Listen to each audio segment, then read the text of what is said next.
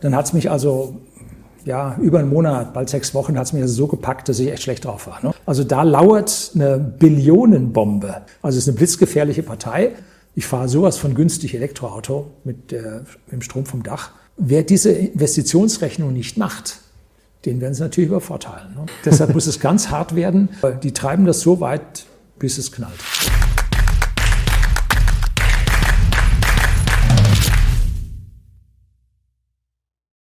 Servus Leute und herzlich willkommen in einem brandneuen Video auf meinem Kanal. Mein Name ist Mario Lochner und ich bin heute zurück mit einem hochkarätigen Gast. Eigentlich brauche ich ihn euch gar nicht mehr vorstellen, denn er ist eine deutsche YouTube-Legende. Er ist Deutschlands berühmtester Whiskyhändler, natürlich ja, erfolgreicher Unternehmer und er hat ein neues Buch geschrieben. Mhm. Herzlich willkommen. Horst Lüning. Danke, dass ich wieder da sein darf. Und die beiden letzten Male, wo ich hier war, ich bin ja absolut begeistert gewesen, wie deine Community mich angenommen hat. Also herzlichen Dank an alle, die dazugehört haben. Also Leute, wenn ihr es feiert, dass Horst wieder da ist, dann würde ich mal sagen, Daumen hoch, wenn ihr ihn wieder natürlich regelmäßig auch sehen wollt und Kanal natürlich abonnieren, um nichts mehr zu verpassen. Horst, jetzt, äh, ja, du bist Leistungsträger, also beide Videos über 500.000, also ja. Herzlichen Dank und herzlichen Glückwunsch. Dankeschön. Und dann merkt man da mit den eigenen Videos auf meinem Unterblog-Kanal, da wird man, unterliegt man ein bisschen im Shadowban. Also da können wir auch gleich noch drüber sprechen. Du bist vorne dran. Ne? hoffentlich bleibt das so. Vorne dran bist du auch hoffentlich mit deinem neuen Buch. Katastrophenzyklen. Ein, das wird den einen oder anderen vielleicht überraschen, nachdem du erst über Allgemeinbildung, dein erstes mhm. Buch war jetzt Katastrophenzyklen, wie der Weltraum unser Leben beeinflusst. Lass uns da gleich im Detail drüber sprechen. Jetzt klingt das ja erstmal sehr düster, Katastrophenzyklen. Horst, bist du jetzt endgültig unter die Crash-Propheten gegangen? Zu den Crash-Propheten und dem Geld kommen wir nachher. Hast du mir ja schon im Vorfeld eine Frage zugeschickt. ähm, die Geschichte ist die, wir haben oder als ich diese Sache durchblickt habe und dann gräbt man so ein bisschen weiter, dann hat es mich also ja über einen Monat, bald sechs Wochen, hat es mich also so gepackt, dass ich echt schlecht drauf war. Ne? Äh, also es gibt diese Katastrophenzyklen in der Geschichte und in der Vorgeschichte. Also in der, Natur. In der Natur, die wir an vielen, vielen Stellen sehen können, dass mhm. also irgendwo Kulturen untergegangen sind. Wir können es sogar in unserem Gensatz sehen, dass es da Katastrophen gegeben hat. Mhm. Und äh, die Wissenschaftler suchen nach Zyklen da drin, also wiederkehrenden Mustern. Und zum Beispiel im Ahrtal, wo man sagt, das ist eine einmalige Gelegenheit oder so, nein, da ist ein Muster drin. Da hat man also fünf, sechs Katastrophen vorher gefunden, im Abstand von 85 bis 100 Jahren, und zwar ziemlich genau. Und wir haben uns halt nicht darum gekümmert, weil die äh, die Daten für die Versicherungen nur ab dem Zweiten Weltkrieg erhoben wurden. Fraunhofer Institut hat dann eine sehr gute Katastrophenstudie darüber gemacht. Ja, und dann findet man vorher im Abstand von 100 bis 85 Jahren, findet man Zyklen. Das ist ein Sonnenzyklus den findet man dort. Der klappt natürlich nur zusammen mit äh, chaotischen Systemen wie dem Wetter, aber das kennen wir von Sturmfluten an der Nordsee auch. Da muss im Prinzip äh, die Springtide da sein, das heißt Sonne und Mond machen Gezeiten mhm. und dann kommt die, der Sturm rein und dann zack geht's über die Deiche. Das sind in den Niederlande 1953, glaube ich, sind da 1800 Menschen gestorben oder waren es gar noch mehr und bei uns dann in Hamburg, paar 60 sind dann auch noch weit über 200, 300 gestorben. Also diese Zyklen gibt es, aber es gibt sie auch in viel, viel längeren mhm. äh, Zeiten. Und zum Beispiel sind Erdbeben von der Sonne abhängig. Also es sind alles, ich habe hier 250 Zitate drin, das ist also ein Buch zum Weiterlesen. Mhm. Und zwar mit Links auf die entsprechenden äh, wissenschaftlichen Studien aus Nature, Nature Astronomy, äh, Physics, Astrophysics und so weiter, Haufen Zitate drin. Und da findet man dann unter diesen 70, die ich aus den Peer-Review-Journalen übernommen habe, findet man total nachgewiesen, wissenschaftlich nachgewiesen diese Zyklen. Die lassen sich nicht wegdiskutieren.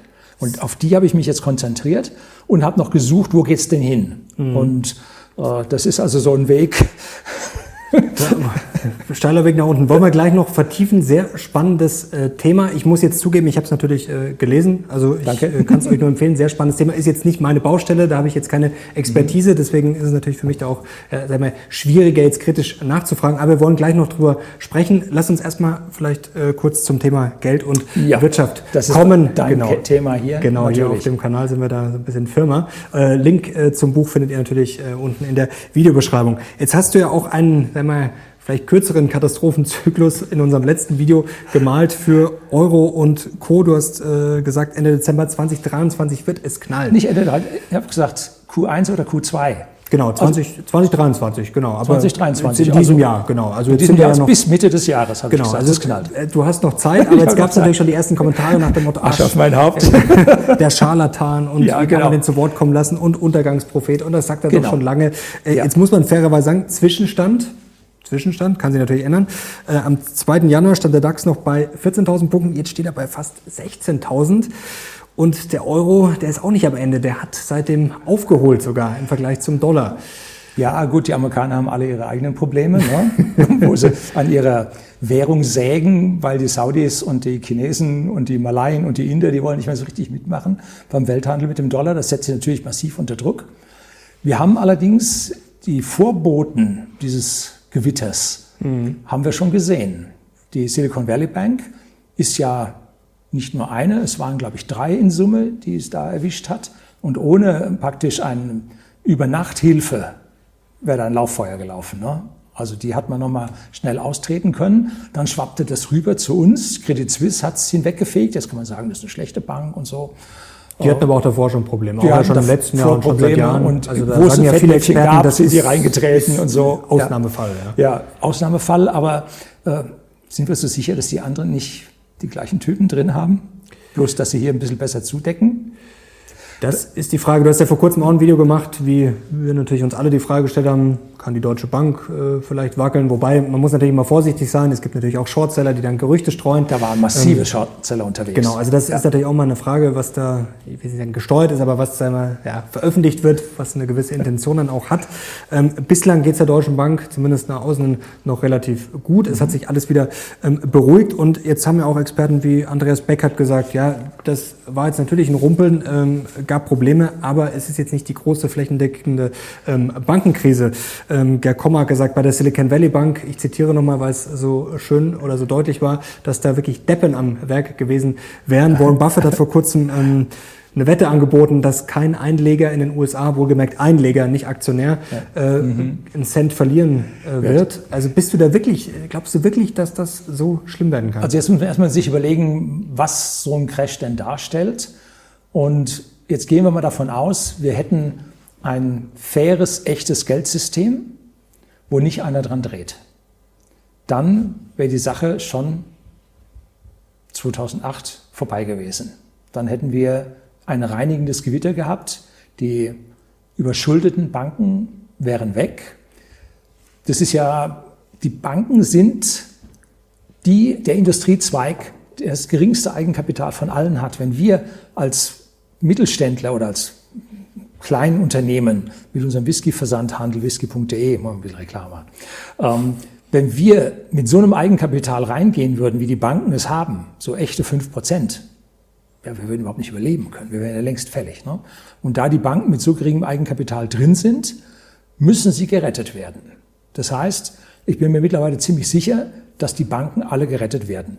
Stimme ich dir richtig Hat, zu? hat sogar auch Markus Krall gesagt, dass das Geld auf dem Konto Ja. sicher wäre, denn er geht auch davon aus, Er wenn es sagt knallt. dann im zweiten Halbsatz dann immer, was sie sich davon noch kaufen können, wenn die Banken wieder aufmachen. Das ist ja die, die zweite Geschichte. Wenn jetzt gerettet wird und wir ja, aus dieser Inflation raus wollen. Wir sind in den 70er Jahren, erinnere ich mich noch dran, wie wir also mit dem Fahrrad auf der Autobahn gefahren sind, äh, November 74 oder so, war das mit den autofreien Sonntagen. Da lagen wir in einem Wachstum von 10 Prozent pro Jahr in der Wirtschaft. Das heißt, wir konnten da rauswachsen. Heute liegen wir bei 0, und die einen sagen minus 0, und die anderen sagen, ja, wir haben noch Plus. Und wie wollen wir dann aus dieser Geldschwemme, die da erzeugt wird, wieder rauswachsen? Das sehe ich nicht. Und wir haben auf der anderen Seite jetzt ja die Anlagekrise, die ja in Großbritannien da die Regierung hinweggefegt hat, weil sie ein anderes Programm veröffentlicht hat, als die Bank of England gemeint hatte, dass sie fährt. Und jetzt standen die sich so gegenüber. Und dann haben die Anleger gesagt, jetzt war Vorsicht. Und dann waren die Anleihen so gut wie hinüber. So, diese Anleihen sind ja an anderer Seite jetzt durch die Zinserhöhung auch hinüber. Und irgendwie jemand hat sie. Niemand sagt, wer sie hat. Also hinüber sind sie nicht, sie sind nur weniger Sie sind wert weniger wert, Das ja. heißt aber nicht, dass sie wertlos wären. Also am Das, Ende ist das es heißt, ja quasi sie sind 30 Prozent runter oder so, Genau, ne? oder Buchverluste, 20 Buchverluste. ich kann sie nicht verkaufen. Das, So, das war das So, Problem. und jetzt äh, halte ich diese Verlusten. Mhm. noch drei Jahre, bis sie fällig sind. Und währenddessen haben wir dreimal 10 Prozent Inflation gehabt oder einmal 10 Prozent, einmal 8 Prozent und dann 6 Prozent, meinetwegen auch das. Jedenfalls lösen die jetzt die Aktien zu 100 Prozent aus, äh, die Aktien, die Anleihen zu 100 Prozent aus, können aber dafür nur noch 80 Prozent davon kaufen oder 75. Also die Anleihen hat's erwischt, so oder so. Äh, also das holen sie nicht wieder raus, auch wenn sie nominell jetzt mit äh, vielleicht zweieinhalb, die, die jetzt notleidend sind, vielleicht mit zwei, zweieinhalb nominiert sind, das holen sie nicht raus. Also da lauert eine Billionenbombe. Und die wird zwar, die werden wieder bezahlt, aber was man sich zu dem Zeitpunkt dann davon noch kaufen kann. Aber jetzt äh, gehen wir es weiter rein nach durch. Also ja. ähm, du hast ja durchaus recht mit Wirtschaftswachstum, also da sprechen wir sicherlich auch gleich noch drüber, mhm. denn da haben wir auch, ja, sind wir ja hier äh, beim, wir leben ja im Land, das ist sicherlich eines der Patienten, vor allem wenn es weiter äh, schief gehen sollte, Energie mhm. und Co. Also da bin ich voll bei dir, dass da sicherlich eine große Baustelle ist. Mit den Anleihen ist das jetzt wirklich das Problem? Also ist das vielleicht einfach nur ein Symptom? Also wie gesagt, die Zinsen sind gestiegen, die Anleihen sind deutlich im Wert gesunken und da gab es ja die Probleme. Also die Probleme entstehen ja de facto auch dann nur, wenn quasi wie bei der Silicon Valley Bank die Kunden ihr Geld haben wollen und ich ja, kann es dann halt nur mit heftigem Verlust verkaufen. Ähm, war das nicht durchaus sinnvoll, äh, dass jetzt die Notenbank gesagt hat, okay, ihr quasi ihr gebt uns die Sicherheiten, wir äh, ja, geben euch das Geld. Also es wurde jetzt quasi kein Geld gedruckt, es wurde ja schon was, sagen wir mal, es ist ja in gewisser Weise gedeckt oder hinterlegt zumindest, äh, was, was ja auch schon nicht immer passiert ist. Also ist das jetzt wirklich das Problem oder müssen wir da tiefer graben? Also da müssen wir tiefer graben. Und zwar, warum gibt es denn diese Anleihen überhaupt? Die Anleihen gibt's, weil die Staaten Schulden machen. Und deshalb gibt es die Anleihen. Und jetzt gibt es begleitende Gesetze, die sagen, wenn du eine Versicherung bist, dann musst du 60 Prozent in mündelsicheren Anleihen anlegen oder ja, an, Anlagen anlegen. Und ein Teil davon sind halt ähm, Immobilien, aber auch Anleihen. Und die Immobilien, da wird gerade aus der Blase versucht, die Luft kontrolliert abzulassen, was ich auch nicht so weiß, ob das funktioniert. Und bei den Anleihen versucht man es jetzt rauszuzögern. Es ist also eine total wackelige Geschichte, weil das Eigenkapital der Banken von so vielen Seiten aus angegriffen wird.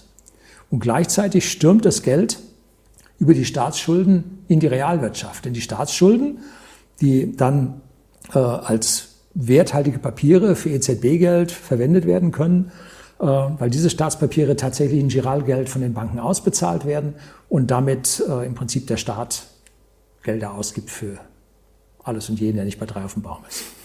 Ja, aber investieren müssen wir auch. Also das äh, gerade wir in Deutschland haben ja dringend. Äh, ja, aber ich glaube, der Konsum ist immer noch höher als. Denn was, was ist jetzt so eine, eine Gaspreisbremse, eine Benzinkostenbremse und ich weiß nicht was alles, ist Konsum.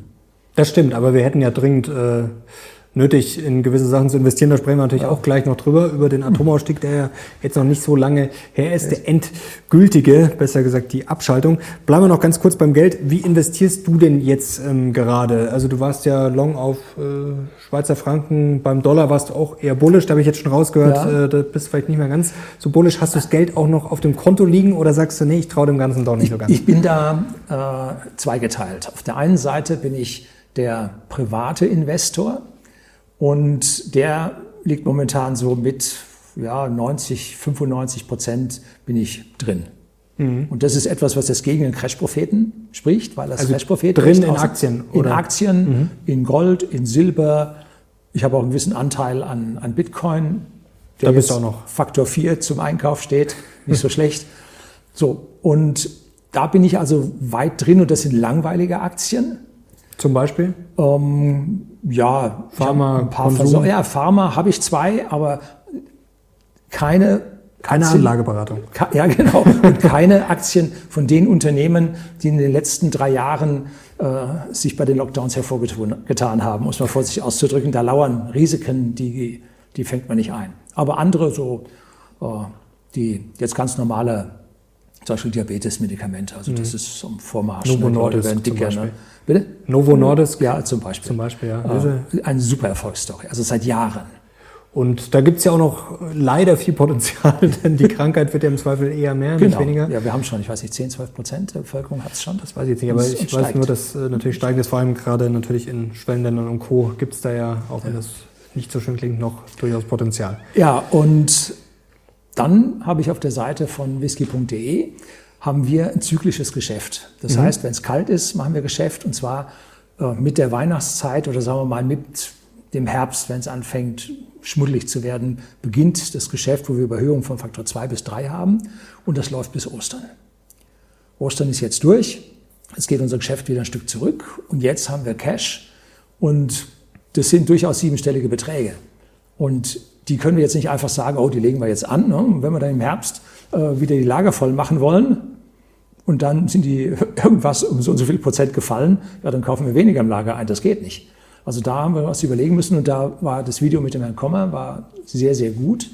Da habe ich mich nämlich jetzt bei den Geldmarktfonds, mhm. das heißt äh, Fonds, die Anleihen kaufen mit sechs bis maximal zwölf Monaten äh, Restlaufzeiten, die mittlerweile schon wieder ordentliche Zinsen zahlen. Und da habe ich mich dann bei unserer Hausbank umgeguckt. Wir sind bei der Raiffeisenbank, genossenschaftlich. Die sind sehr solide. Und da habe ich mich umgeschaut und da kriegt man sogar für Unternehmer, gibt spezielle Investment mhm. äh, in diesen Geldmarktfonds und die weisen auch die Ratings aus. Und zwar statistisch, wer wie viel, welches Rating hat. Mhm. Die müssen ja über C bleiben. Und dann schaue ich mir die an und dann sehe ich, aha, die letzte Stufe vor C, äh, vor, ja, vor C, die haben sie nicht. Oder nur ganz, ganz wenige. Und das Maximum liegt dann so im mittleren Bereich. Und dann sage ich, das ist gut. Man kann natürlich jetzt ausreizen, je dichter man an C rangeht, umso höher wird die Rendite, aber umso gefährlicher wird, dass da was ausfällt. Und da äh, findet man durchaus solche Geldmarktfonds, die es netto nach mhm. Total Costs so auf, ich sage mal, 2,73 Prozent bringen. Und das ist bei einem halben Jahr schon Geld. Also dafür bücke ich mich auf jeden Fall. Und die Wahrscheinlichkeit, wenn die Zinsen jetzt nochmal hochgehen, äh, müssten ja die Kurse nochmal fallen von diesen Papieren. Aber da die kurzlaufend sind, macht das nicht so viel aus. Genau, da ist das Zinsänderungsrisiko ja. dann deutlich. Wenn es jetzt geringer. tatsächlich brenzlicher wird und gerettet werden muss und Sie ja eine, eine Zinsstagnation oder wieder zurückgehen, um zu retten, dann steigen die auch nochmal. Ne? Was fürchtest du denn jetzt konkret? Es hast du in deinem Buch auch beschrieben, dass es drei Menschentypen gibt. Also der eine, der lebt im Hier und Jetzt, der andere schaut in die Vergangenheit. Und, Wo alles besser war. Genau, und du schaust in die Zukunft und hast dich, glaube ich, selber auch so beschrieben, dass ja. du ja, immer in die Zukunft schaust. Und jetzt bleiben wir mal bei den Katastrophenzyklen vielleicht für die Wirtschaft. Denn du hast ja auch in deinem ersten Buch geschrieben, dass du ja von einer richtig heftigen Wirtschaftskrise ausgehst. Ja. Also wie soll die denn ausgelöst werden? Also so, wir sehen jetzt, also wir sind schon mittendrin. Also okay. meine festen Meinung Woran ist, machst du das fest? Äh, dass ein Drittel der Menschen am Monatsende mit dem Geld nicht mehr hinkommt. Mhm. Und zwar durch die extrem gestiegenen Energiepreise, durch die gestiegenen Mieten.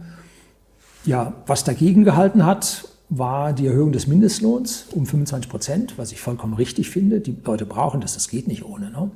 Und was jetzt natürlich auf der anderen Seite zu einer Erhöhung von unseren Lieferanten, von den Einkaufspreisen führt. Nun sind die Erzeugerpreise. Inflation ist jetzt im dritten Monat schon rückläufig. Das schaut also an der Stelle besser aus. Spürt man das auch oder? Nein. Okay, das ist natürlich schlecht. Also ich glaube, die sind rückgängig vor allem jetzt in der Bauwirtschaft, mhm. weil die natürlich jetzt mit erhöhten Zinsen nicht mehr bauen können. Also jetzt werden die Häuser alle fertiggestellt, aber der Neuaufträge, ich habe mich da mit unserem Bauunternehmer, der damals für uns gebaut hat, ähm, unterhalten und äh, der sagt also, der Neueingang von von Bauaufträgen ist schwach. Das hat Heiner Flassberg ja auch gesagt, dass die Zinsen runter müssen, weil sonst äh, Bauwirtschaft mehr. ist. Und vor allem dann, wenn die, die jetzt ihre Kredite revolvieren müssen, wenn die jetzt von 0,89 Prozent auf 3,8 mhm. gehen müssen, da kann einige schon daran pleite gehen. Also ich mache es daran fest, dass ja, das verfügbare Geld in der Bevölkerung weniger wird und damit ja, der Konsum fällt man sieht, wie praktisch das, wo früher die Leute hingegangen sind und konsumiert haben, ich sage mal so die Modegeschäfte, äh, dass da wir schon etliche Pleiten gesehen haben, das Karstadt Kaufhof, da 600 Millionen Kredit, der war vorher klar, dass der weg war, äh, dass man den jetzt wohl abschreiben muss. Und die Zulieferer, Automobilzulieferer, die hier Pleite machen bei uns, weil die Stückzahlen der Automobile nicht da mhm. sind. Und die Hersteller, die verkaufen jetzt nur noch die teuren Autos, sagen, der andere ist nicht lieferbar, jetzt machen wir die teuren. Die machen die besten Geschäfte, Verwandtschaft von mir, angehörige Verwandtschaft, arbeitet bei BMW und hat seinen höchsten Bonus jemals bekommen, also gigantische Zahlen. Ich glaube, die lagen bei 10.000 Euro. Äh, also da stimmt's, aber die mhm. Zulieferer, die jetzt nur noch ein Drittel der Teile liefern dürfen oder jetzt vielleicht wieder die Hälfte der Teile liefern dürfen, die haben im Prinzip die Preise nicht verändert. Die können jetzt nicht die Sachen teurer an die verkaufen, ne? sondern nö. So, und, und da äh, sitzt uns die Rezession im Nacken mhm. und unsere Gesellschaft schaut zu, dass sie jetzt wechselt. Wenn du die Restaurants anschaust, du sagst hier in München alles voll, mhm. bei uns zum Teil, aber ähm, einige sind zu.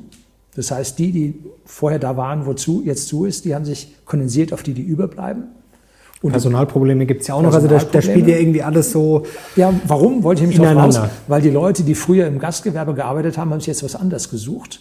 Und über den Mindestlohn haben sie da, wo sie woanders arbeiten, sagen sie, jo, passt. Warum soll ich mich jetzt da noch abrackeln in so einem Restaurant? Ne?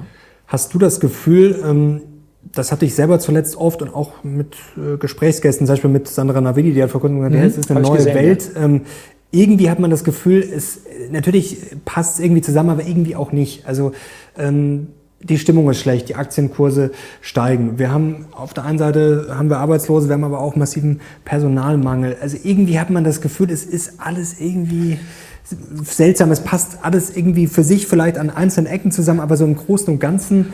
Ähm oh, für mich ist das Bild schon, ich denke okay. in die Zukunft, für mich ist das Bild schon kohärent. Also für mich passt okay, das. Okay, aber ist es anders als früher? Also ist ja. es dann ein neuer Zyklus? Also, es, ähm es, ist ganz anders als früher. Und um nochmal auf den Punkt äh, der, der Krise hinzugehen, mhm. ich glaube, dass die Krise durch die hohen Schulden und damit verbunden die hohen Geldausgaben und damit die befeuerte Inflation dass es da losgeht. Mhm. Das ist es, dass wir einfach die Krise jetzt nicht auf den Schlag bekommen, sondern die Krise in einem schleichenden Niedergang kriegen, weil wir uns für unser Geld immer weniger kaufen können. Und dann bröckelt der und sagt, ich kann hier nicht mehr mieten. Und dann sagt der, ja, äh, ich muss jetzt beim Essen zurückstecken, ich kann jetzt kein Bio mehr kaufen. Die Bioläden gehen ja auch reihenweise pleite. Ich muss beim Aldi kaufen oder Lidl. Und so versiechen wir jetzt da rein. Mhm. Und da kann man dann sagen, gut, war kein Crash. So, jetzt gibt es auf der anderen Seite die Leute, die verstanden haben, wie es geht. Dein Kanal super im Aufwind, also Finanzwerbeeinnahmen, muss sagen, wird gut gehen. Wir haben nicht drüber gesprochen, stelle ich mir jetzt so vor. Äh, wir mit unserem äh, Versandhandel haben ja, sagen wir mal, so Mittel- bis Upper Class. Und die gehen jetzt einfach nicht mehr aus essen und sagen, wenn sie mhm. bei uns eine Whiskyflasche kaufen und zahlen dafür 30, 40, 50 Euro, da können Sie uns einmal essen gehen und da genießen Sie die an 15 Tagen mhm. Im Monat und haben also richtig Geld gespart damit. Ähm, da gibt es jetzt die Ecken, die davon profitieren. Die Handwerker, die Wärmepumpen einbauen, die Fensterleute, die die ausbauen, so die äh, profitieren. Und jetzt stellt sich die gesamte Gesellschaft um. Problem dabei ist, wir haben die Alten. Was machen wir mit den Alten? Ne?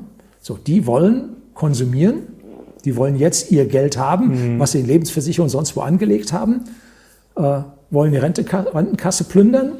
Äh, so. Und hier haben wir unsere Probleme miteinander, warum wir keine äh, Fachleute haben, weil die Alten nämlich in Rente gegangen sind. Und jetzt die Jungen sagen, was soll ich arbeiten? Die Belastung ist doch so hoch. Jetzt schränke ich mich an, mache ein paar Überstunden, dann kommt die kalte Progression, dann muss ich die Sozialversicherung bezahlen und nachher habe ich zehn Prozent mehr gearbeitet und kriege zwei Prozent dafür oder drei. Das rentiert nicht. Ne? Das ist unser Hauptproblem, weshalb jetzt das umstellt, bis wir so weit sind, dass die Leute sagen, wir brauchen eine andere Regierung. Mhm. Aber bis dahin schon ein bisschen Zeit. Ist das jetzt quasi vielleicht so ein Zyklus, wenn wir mal bei den Zyklen bleiben, der schon aus deiner Sicht abgeschlossen ist, was viele vielleicht noch nicht so verstanden haben? Du hast auch in einem Buch geschrieben, zusammengefasst, je länger Zyklen dauern, umso weniger ist der Mensch in der Lage, sie zu erkennen. Ja. Jetzt sind wir ja, ja auch dann Gewohnheitstiere, wie man so schön sagt. Und ja, viele denken sich, okay, das läuft dann halt doch wieder im Zweifel so wie die letzten 20, 30, 40, 50 mhm. Jahre. Wir hatten ja auch die Great Moderation, also Inflation ist ja jetzt auch schon etwas her, dass es zum letzten Mal hartnäckige Inflation gab. Ja, also wir haben auf der einen Seite diese Kondratjew-Zyklen. Mhm. genau, das ist ja auch im. Äh, ja, und die Kondratjew-Zyklen, das war ein russischer Wissenschaftler und den haben sie nachher äh, entsorgt, ähm, weil der gesagt hat, es gibt Zyklen. Und die haben gesagt, nein, Kommunismus forever, es gibt keine Zyklen. Das war dann erst Gulag und dann haben sie ihn aufgehängt. Das war eine ganz traurige Geschichte. Aber was Post, hat der genau gesagt? Posthum hat der äh, gesagt, es gibt äh, wissenschaftliche Entwicklungen, die die Gesellschaft einen Zyklus durchlaufen lassen. Also äh, Dampfmaschine erfunden, Eisenbahn, Stahl, das war der erste Zyklus. Dann als nächstes wurde Ende des äh, 19. Jahrhunderts wurde das, der Strom in der Fläche eingeführt. Und dann gab es den Elektro, nächsten Boom. Dann kam, irgendwann war Chemie und dann war Auto und so weiter. Und jetzt ist im Prinzip der IT-Zyklus durch. Und jetzt beginnt, die einen sagen, es kommt Gentechnik, die anderen sagen, KI. es kommt KI äh, und, und, und. Äh, auf jeden Fall haben wir jetzt einen Übergang. Wenn ich mir vorstelle, was wir bei uns äh, mit ChatGPT für Arbeitserleichterungen haben, das kann ich gar nicht vorstellen. Oder, Nutzt du das auch schon jetzt oder ja, nutzt ihr das schon regelmäßig? Wir nutzen das, ja. Und, oder DeepL, mhm. das ist ein deutsches äh, KI-System zur Übersetzung. Also wenn du da hier, wenn hier wissenschaftliche Arbeiten auf Englisch drin sind, dann kopiert man sich das Abstract raus, packt das in DeepL rein 99,9 Prozent richtig. Jetzt wissen wir auch, wer, der, wer, das neue Buch geschrieben hat, Horst. Nein, äh, nee. halb erwischt, halb erwischt. Es gibt äh, auf der Rückseite der Text und das, was im Internet als Beschreibung beim Buch dabei ist. Mhm. Das habe ich geschrieben und da habe ich ChatGPT gesagt, jetzt verbessert das. Jetzt schau drüber aus Sicht eines Lehrers. Und jetzt mach es kürzer. Und, und ChatGPT hat gesagt, Herr Lüning, das kann man nicht verbessern. Das ist das Beste, was ich jemals Der hat eine Menge gefunden. Also das war schon, war schon bemerkenswert. Und das führt jetzt dazu, dass man so einige Jobs schon gar nicht mehr braucht. Also, dass wir jetzt nochmal extra irgendwelche Texte oder so einstellen müssen, ja, das hat sich jetzt doch schon ziemlich erledigt. Jetzt kann man es natürlich negativ sehen, es werden natürlich viele Jobs verschwinden, aber die Angst hatten wir früher auch, ähm, ja, dann hier Pferdekutsche, um Gottes Willen, äh, dann brauchen wir keine Kutscher mehr. Es ja. hat sich ja dann doch äh, zum Positiven äh, entwickelt. Gibt es ja noch viele andere Beispiele. Jetzt lese ich schon in den Kommentaren, Mensch, hier der Weltuntergangsonkel, man kann das Ganze doch auch positiv sehen. Also es könnte doch jetzt vielleicht, nehmen wir mal an, der Zyklus ist zu Ende, aber es kann doch theoretisch noch ein viel besserer Beginn. Also Natürlich. wir fallen ja an Sachen wie, ja. du hast es gesagt, KI, Gentechnik, vielleicht schaffen wir es auch in den nächsten ja, Jahrzehnten eher, dass wir unbegrenzt Energie haben oder viel Na, mehr natürlich. Energie. Natürlich. Und das ist ja etwas, also ich habe ja auf meinem Kanal, werde ich auch als Untergangsprophet hin und wieder tituliert, ähm, aber ich gebe immer den Hinweis, wie man es richtig macht. Ne? Man kann nicht sagen, äh, äh, jetzt springt 2,50 Meter hoch und sag mir, wie das geht. Er sagt, es geht nicht. Nein, du musst mir sagen, wie es geht. Sondern muss sagen, nee, äh, du bückst dich hin, läufst unter der Latte durch. Ne? So, also es gilt, die Alternativen zu finden. Und wir werden in den tollen neuen Zyklus reinkommen. Ganz fest. Aber wir haben ein Tal dazwischen, wo wir uns von dem Alten lösen müssen und mit dem Neuen beginnen müssen. Viele dieser Umstrukturierungen, dieser haben mit Krieg, hatten mit Krieg zu tun. Mhm. Äh, da müssen wir vorsichtig sein, dass uns da unsere Leidenschauspieler in der Politik hier nicht in solche Dinge hineinziehen. Ähm, da wird was Besseres kommen. Und wie kann man da investieren? Ich habe mir immer gesagt, ich muss so investieren, dass ich so richtig gut vorankomme. Wenn man in die letzten zehn Jahre in Tech äh, investiert hat, konnte man sein Geld verzehnfachen. Das ging also mit 30 Prozent pro Jahr ging das rauf. Also ganz heftig. Und wenn man jetzt um 70 Prozent einbricht, ja, ich habe es vorher verzehnfacht, habe ich immer noch dreimal mehr als vorher. Also deshalb muss man zwar den Crash sehen und ihn auch durchaus als realistisch ansehen, man muss aber so weit vorgearbeitet haben, äh, dass man ihn auch aushalten kann.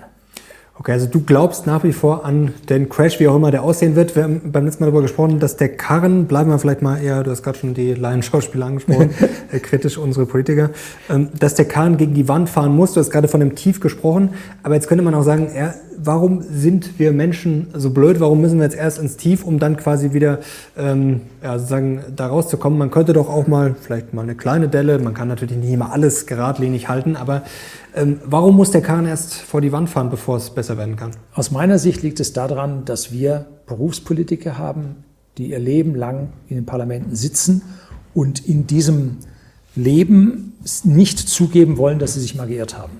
Mhm. Was hat der Adenauer gesagt? Was interessiert mich mal geschwätzt vom Vormittag? Also der war stark und groß genug, dass er das geschafft hat. Wenn aber heute ein Habeck zugeben würde, ich habe mich mit der Atomkraft geirrt, wird nie passieren. Ne? Wird nie passieren. Und dass die dort im Prinzip sagen, ich habe das mal gesagt, also entweder wird man vergesslich, unser Amt des Vergessens, das haben wir ja auch, entweder wird man vergesslich oder aber man sagt, nein, man hat recht gehabt. Also jetzt die Frage, was kommt beim Kunden oder beim Wähler besser an, ist die Frage. Aber die treiben das so weit, bis es knallt. Die treiben es so weit, bis es knallt. Ähm, wie sauer bist du? Atomausstieg, Energiewende und Co. Also ähm, du hast vor kurzem auch ein Video drüber gemacht. Du hast gesagt, was die Ampel mit der Brechstange versucht, ist zum Scheitern verurteilt. Ja. Also wie böse wird das ausgehen? Ähm, wir haben früher, sagen wir mal so vor 20 Jahren, oder ja, vor 20 Jahren, haben wir ungefähr 10% Reserveenergie im System gehabt. Mhm. Dass wir sagen können, oh, jetzt kommt die dicke, fette Frost, Jetzt schmeißen wir zwei Kraftwerke an, zwei große, und dann passt das. Diese Reserven hatten immer weiter ausgedünnt. So wie früher bei der Rentenversicherung hat man das Geld ein halbes, ein ganzes Jahr im Voraus gehabt und angelegt, dass es mehr wurde. Heute hat man noch einen halben bis drei Monate oder so, hat man Puffer. Da sind die Reserven rausgenommen. In der Energiewirtschaft sind die Reserven rausgenommen. Bei der Nahrungsmittelversorgung der Bevölkerung sind die Reserven rausgenommen worden. Man ist also in einem Just-in-Time-System, sowohl mhm. bei Energie als bei Nahrungsmitteln, bei allem, bei Lieferketten aus China. Und das macht die Sache so fragil, so gefährlich. Und wir brauchen Reserven. Jetzt sagt man, wir haben ein europäisches Verbundnetz. Stimmt. Und die Franzosen haben jede Menge Kernkraftwerke. Jetzt können die uns Energie liefern. Auch richtig. Äh, was die nicht verstanden haben, ist, wir haben Grenzübergangsstellen. Mhm. Und da das ist Platz, für, wo praktisch französischer Strom mhm. ins deutsche Netz eingespeist wird. Mhm. Oder wenn wir zu viel Photovoltaik haben, schieben wir da zu den Franzosen rüber. War auch eine Menge, darf man nicht verschweigen. Also ich bin ja jemand, ich fahre Elektroauto, ich habe Photovoltaik auf dem Dach, ein Hausakku. Du bist ja technischer so. Vorreiter. An der Schon Stelle, lange auch. Ja, an der Stelle. Und wir sparen jede Menge Geld. Diese äh, Preissteigerung, wir sind 70 Prozent autark und diese Preissteigerung mhm. hat mich völlig überhaupt nicht interessiert. Mit 70 Prozent Autarkie. Und äh, Return on Invest waren früher so 12 bis 14 Jahre. Äh, jetzt ist deutlich um viele Jahre geringer geworden mit den gestiegenen Preisen. Gut, aber jetzt müssen wir diesen Strom von den Franzosen zu uns rüberbringen. Und da haben wir Übergangsstellen und die sind so stark wie drei Atomkraftwerke. Das heißt, mit dem Abschalten der letzten drei sind diese Übergangsstellen voll. Das heißt, wenn wir jetzt wieder drei abschalten und sagen, wir kriegen von den Franzosen, nee, von den letzten drei sind diese Übergangsstellen schon voll. Die müssen wir ausbauen, da brauchen wir das Doppelte davon. Dann kann es aus meiner Sicht sogar billiger werden, weil in manchen Ländern wird Strom billiger erzeugt als bei uns. Also wir können vielleicht billigen Strom aus dem Ausland importieren könnte billiger werden. Haben wir halt dann unsere gesamte Mannschaft von den ja, Mitarbeitern, müssen wir uns überlegen, was wir mit denen dann machen. Ne? Aber es kann sein, dass die Franzosen uns die billigen Lieferanten werden. Okay, aber also glaubst du nicht mehr so fest an den Blackout? Also du glaubst, wir kriegen das hin, ähm, wie auch immer, oder wir müssen, nicht? Wir müssen sehen, dass alles das, was die Grünen uns gesagt haben, dass die das ernst meinen. Am Anfang haben wir gesagt, das kann gar nicht sein. Wir haben gesehen, alles, was die gesagt haben, haben sie gemacht. Also es ist eine blitzgefährliche Partei. Genau zuhören, was die sagen, tun die auch. Und zwar ohne Rücksicht auf Verluste. Und die sagen, wir werden dann stückweise den Strom abschalten, wenn wir nicht genug haben. So Modell Südafrika. Ja, da war ich vor ein paar Monaten. Das, ja, ja. da ist dann der Läuft. Strom weg. weg. so, und das werden wir auch bekommen. Und dazu ja dann die Aussage, man sagt auf der einen Seite, wir wollen jetzt alles auf elektrisch umstellen, wir wollen Wärmepumpen haben, wir wollen Elektroautos haben. Und dann also sagt, das wird nicht funktionieren. Und dann sagt man, äh, wir schalten aber die Kraftwerke ab. Also Elektroautos und Wärmepumpen ist das beste energetische, was man machen kann. Ein Elektroauto fährt mit 40 Prozent der Energie von einem Verbrenner. Äh, eine Wärmepumpe ist deutlich besser als eine fossile Heizung. Und wir können mit diesem ganzen Gas, können wir Kunststoff herstellen und so weiter. Warum sollen wir davon 90 Prozent verbrennen? Also das ist wunderbar, aber nicht so, wie sie es machen. Ne? Weil wir haben keine Speicher.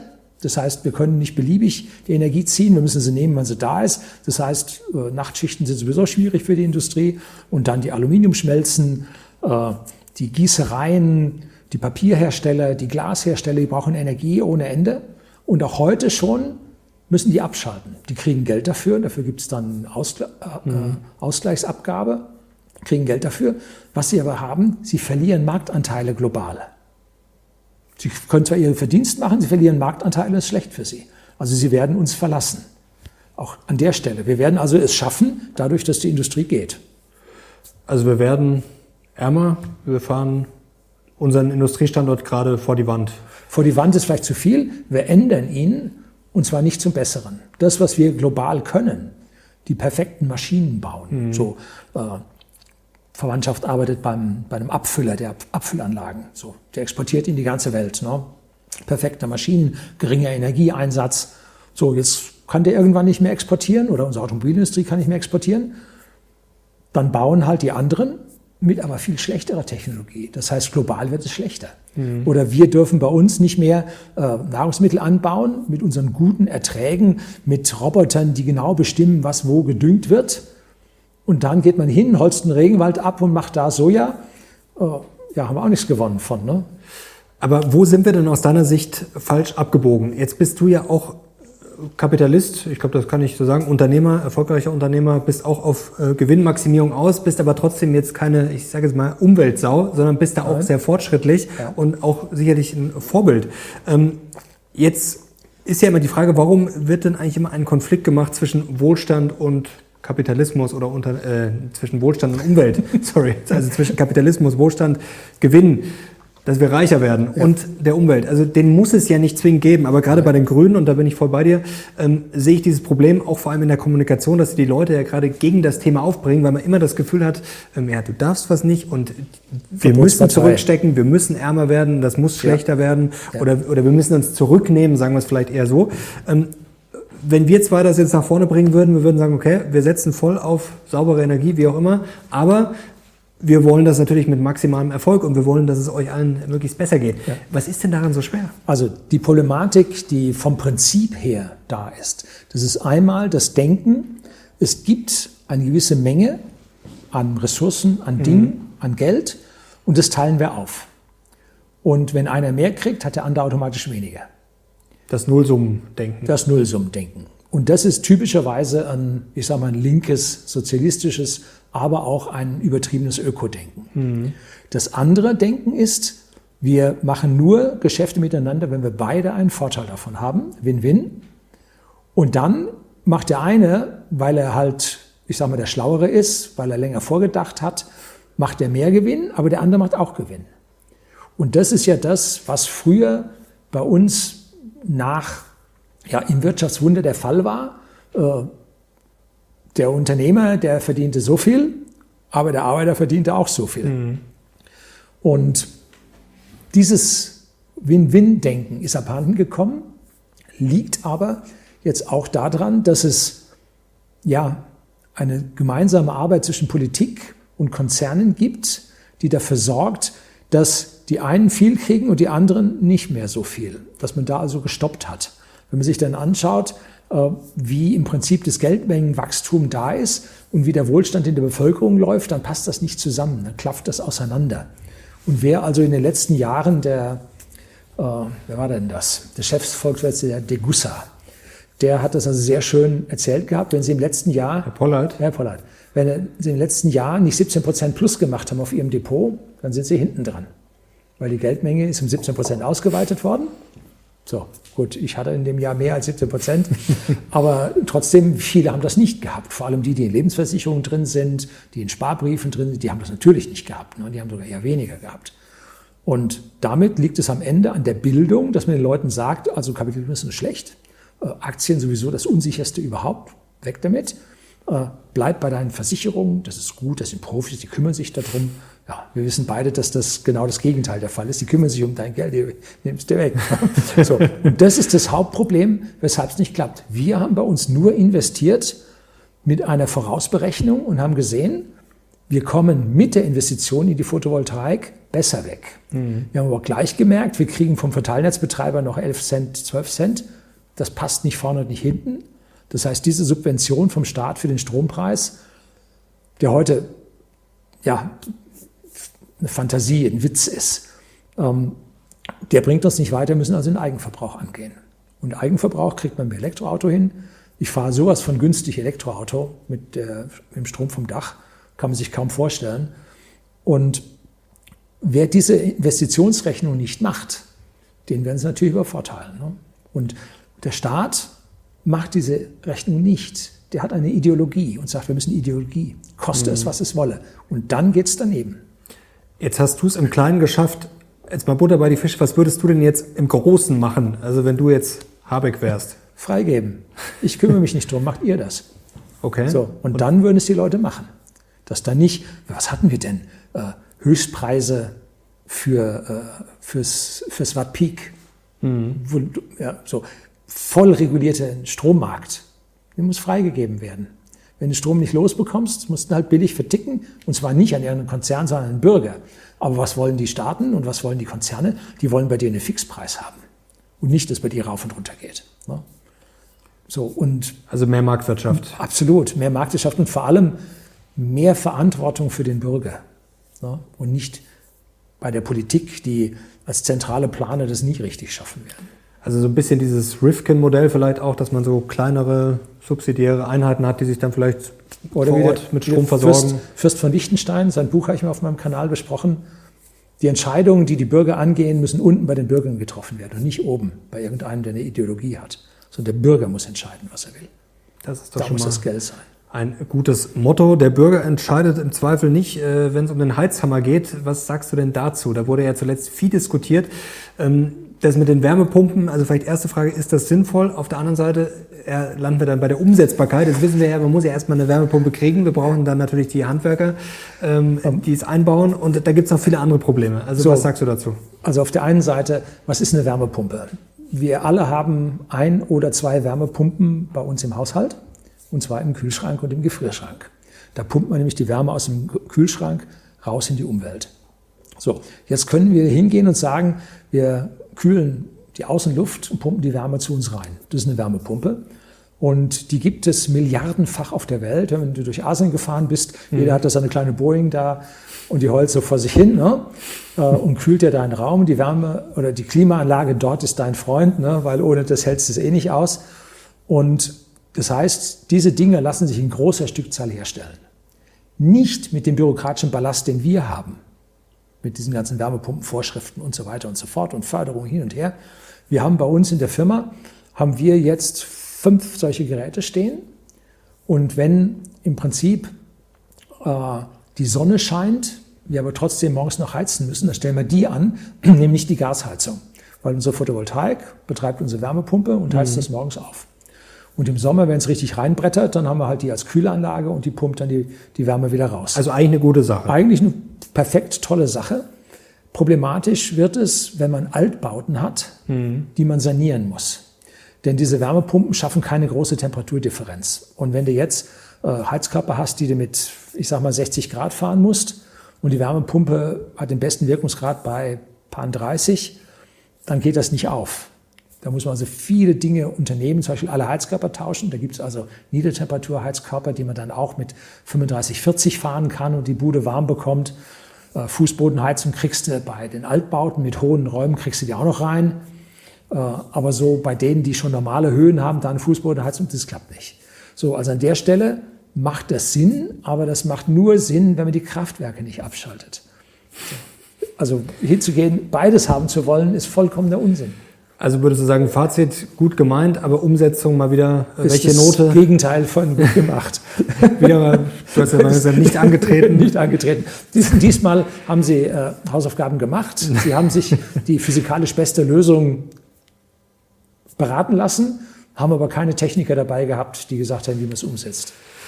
Welche Auswirkungen wird es denn da auf den Immobilienmarkt geben? Denn da gibt es ja auch viel Diskussionen, da gibt es ja auch ja, viele äh, Vorschriften, ähm, da machen sich sehr viele Sorgen. Vor allem dann könnte es ja auch wieder dafür sorgen, dass dann weniger investiert wird. Jetzt haben wir ja schon hohe Mieten, brauchen Wohnungen. Also droht da die nächste Katastrophe? Wie schätzt du das ein? Und wenn du jetzt selber Immobilien massig hättest, würdest du die jetzt verkaufen, weil du sagst, oh Gottes Willen, bevor da jetzt hier die nächsten fünf Jahre hier, bevor ich pleite gehe oder die mich mit Vorschriften überhäufen? Also ich habe immer gesagt, mir kommen Immobilien nicht in die Tüte, wenn ich nicht selber sie mhm. nutze. Und so haben wir nur die Immobilien, die wir nutzen, haben wir und sich dort auf Bankenfinanzierungen einzulassen, auf Mieter.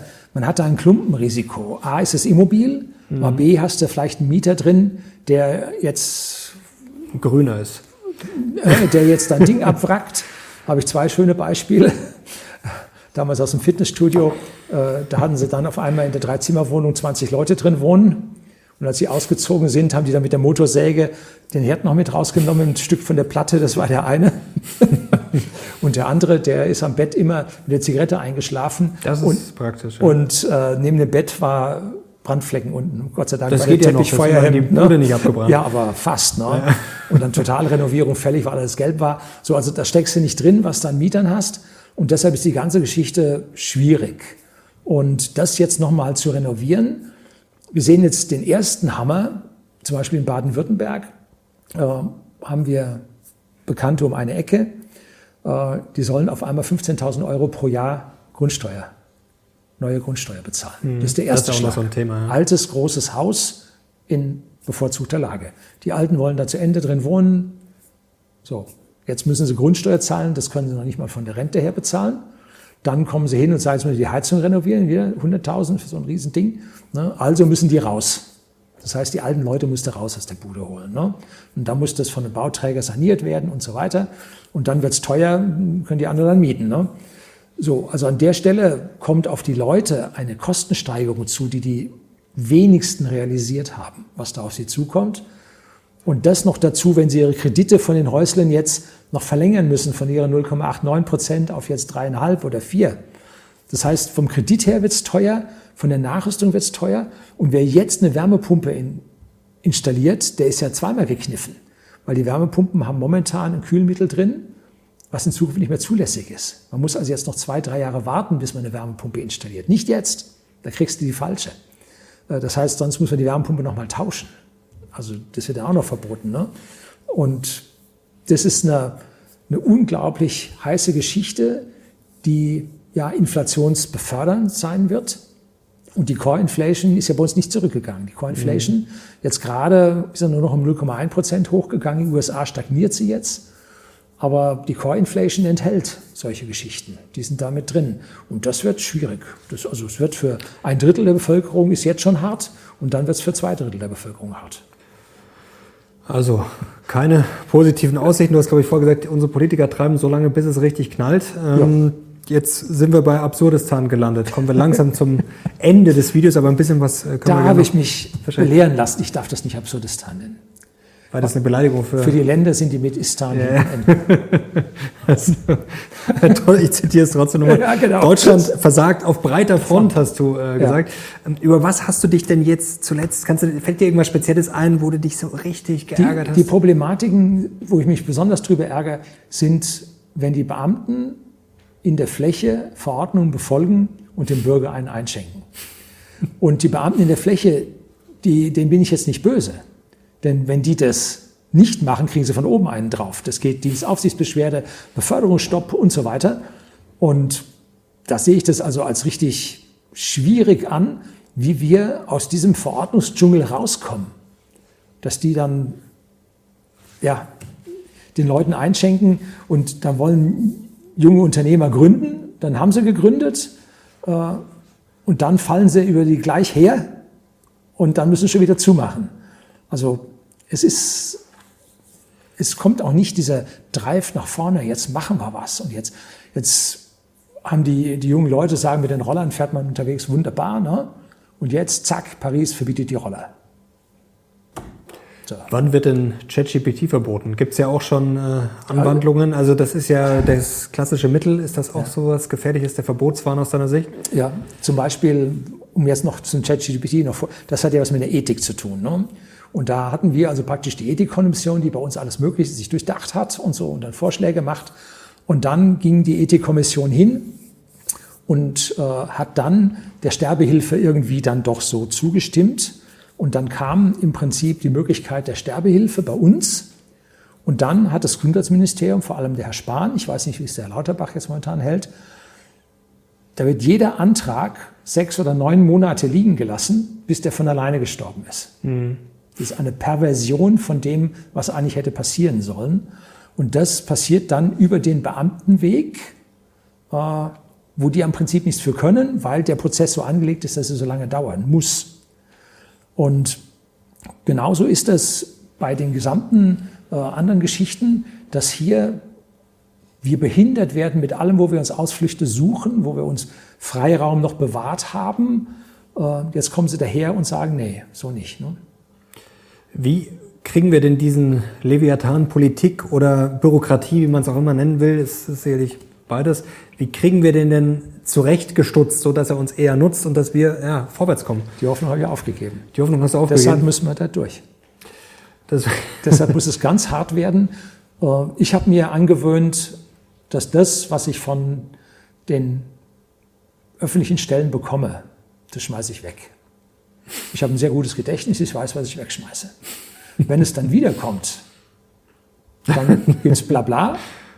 Und wenn er dann noch mal Lust hat, oder sie noch mal Lust hat, zurückzuschreiben, dann kümmere ich mich drum. Aber so viel, da muss doch einer einen Brief schreiben, damit er ihn abheften kann und, und, sagen, und sagt, ich habe das gemacht. Mehr braucht er ja nicht. Dass der andere nicht geantwortet hat, das brauchen die nicht. Die brauchen nur, ich habe was getan. Die Erfahrung habe ich ja auch gemacht. Ich habe mir nämlich, ich habe dann aber im Gegensatz zu dir noch äh, ein schlechtes Gewissen. Ich habe nämlich auch schon oft Briefe, so ich, ich, ich lese die dann, ich sehe das, leg das dann hin und ignoriere das dann gerne. Ja, so schlimm ist es noch nicht, aber die meisten Probleme lösen sich von selbst. Ja, also das ist so. durchaus faszinierend. Du musst dem Beamten die Möglichkeit geben, dass er vor seinen Vorgesetzten und dessen Vorgesetzten das Gesicht nicht verliert. Und wenn der andere sagt, warum hast du mich nachgeschrieben und so weiter, sagt er, ich habe das zu tun und das zu tun und das zu tun und einen Nachfolger habe ich sowieso nicht und daher gehe ich in Pension. Und dann sagt der Chef, ja, ja, ist ja gut. So, und dann puttelt er das auch weg. du hast die Hoffnung aufgegeben. Ähm, warum tust du dir das trotzdem noch an? Wir haben auch schon öfter darüber gesprochen, natürlich Familie und auch eine Verantwortung für Mitarbeiter und Co. Aber trotzdem denkst du nicht manchmal dran, Mensch, eigentlich habe ich so die Schnauze voll. Inselfüße hoch. Ja, oder ein anderes Land, wo du sagst, da, das spricht mich an, die machen mehr richtig. Äh, ja, da muss ich erst mal Reklame machen für den Dr. Dr. Zittelmann. Yes. Äh, der hat letztlich in Berlin einen Vortrag gehabt, äh, über Auswandern. Mhm. Man darf in Deutschland keine Werbung für Auswandern machen. Ernsthaft? Das ist gesetzlich verboten. Das wusste ich gar nicht. Also ich darf jetzt nicht sagen, wandern Sie aus, hier ist alles scheiße. Nein, das darf man nicht machen, das ist verboten. Tue ich auch nicht. Ähm, der hat ein Seminar gehabt, wo die Leute die Probleme beim Auswandern beschrieben haben. Mhm. Bin ich mal reingegangen, habe mir das mal angehört. Und da sind also Firmen, Mittelständler, sehr viele aus dem Immobilienbereich, und so, die jetzt natürlich Angst haben vom Vermögensschnitt, mhm. vor Zinssteigerungen, vor all dem ganzen Zeug und dann der gesamten höheren Besteuerung, dem Mietendeckel und, und, und. Und die sind dabei und verlassen das sinkende Schiff. Also da ist eine Menge da und es gibt Beratungsfirmen wie Sand am Meer, da muss ich glaube ich auch mal ein Video drüber drehen, obwohl ich will ihm da sein Geschäft nicht wegnehmen. wäre aber spannend. Also ja, wäre spannend. Gerne. Ja. Und da können wir dann auch beim nächsten Mal vielleicht dann über deine Erkenntnisse ähm, ja. sprechen. Ja, also es sind schwere Zeiten, es muss richtig hart werden. Ähm, ja, Horst, mach uns noch irgendwie Mut. Hast du zumindest jetzt schon einen Mitarbeiter gefunden, der einen Eimer Wasser umkippen kann oder setzt du jetzt auf die KI vermehrt? Einmal haben wir jetzt KI, was uns tatsächlich, würde ich mal sagen, einen halben Mitarbeiter jetzt schon Okay. So. Wir haben allerdings auch äh, die KI mit DeepL ähm, zur Automatikübersetzung unserer Webseite, weil wir jetzt auch ins Ausland liefern, ins englischsprachige Ausland liefern. Und äh, das ist dann nochmal ein Mitarbeiter, was dann dort läuft. Jetzt nicht mit ChatGPT, sondern mit DeepL. Das läuft schon. Aber ähm, wir haben jetzt gesucht im Marketing Leute. Null. Und jetzt haben wir zwei eingestellt. Und jetzt werden wir irgendwann unsere Firmensprache auf Englisch umstellen müssen. Wir haben keine deutschsprachigen mehr gefunden. Ging nicht. Okay. Und äh, eine Mitarbeiterin hat vorgestern angef gestern angefangen und der andere Mitarbeiter fängt im Mai an. Und äh, immer mehr Mitarbeiter einstellen, lassen wir sie in Probe arbeiten, damit wir wirklich sehen, was die können und was sie nicht können. Super Arbeit. Und äh, das ist jetzt etwas, wo ich das letzte Mal sehr überrascht war. Wir haben jetzt 27, 28 Prozent Mitarbeiter, die entweder ganz Ausländer sind oder die Migrationshintergrund haben. Das heißt, die Gesellschaft verbindet sich schon. Mhm. Wir dürfen jetzt nicht hingehen und sagen, da ist nur Schrott und so weiter. Das ist völlig verkehrt. Äh, die ein Prozent oder zwei Prozent der Buschowski hat das, glaube ich, gesagt. 2000 sollte er wegfangen und dann wäre alles gut. Ähm, die machen, ziehen das natürlich alles runter. Und die Politik tut nichts dagegen, befördert das vielleicht sogar noch. Aber die, die zu uns gekommen sind, die machen tolle Jobs, die machen super Arbeit. Die sind doch teilweise sogar äh, motivierter. Also, die sind motivierter. Ähm, höflicher, ja. also was ich jetzt ja. so im, im Und wenn man da mitkriegt, Alltag äh, aus welchen, erlebe. Aus welchen Ländern die kommen, äh, Venezuela zum Beispiel, äh, da möchtest du nicht auswandern. jetzt auch Italien, weiß ich auch nicht, ob ich da so auswandern möchte. Äh, ja, also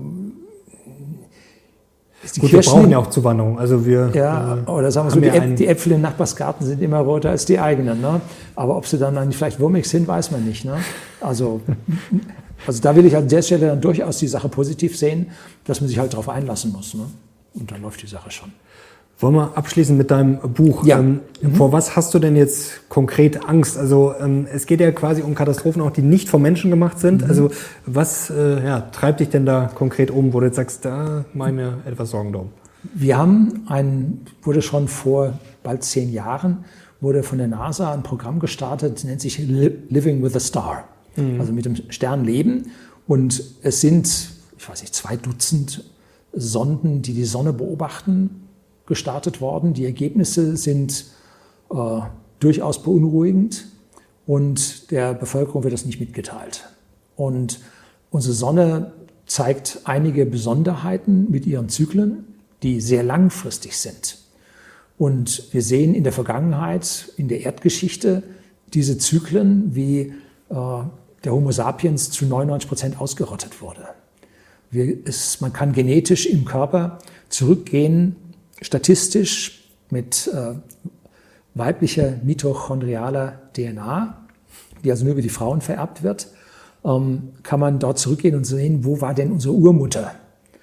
Und die Urmutter von 20 Prozent unserer Bevölkerung hier hat vor 10.000 Jahren gelebt. Dann sage ich aber, hoppla, warum denn das? Äh, was ist denn mit den anderen Leuten passiert? Ne? Wieso hat sich diese eine Urmutter so durchgesetzt? Waren die anderen vielleicht alle weg? Oder warum ist der Neandertaler ausgestorben, wo er sich doch mit uns genetisch vermischt hat. Mhm. Und der Homo longi in China hat sich auch mit dem Homo sapiens vermischt.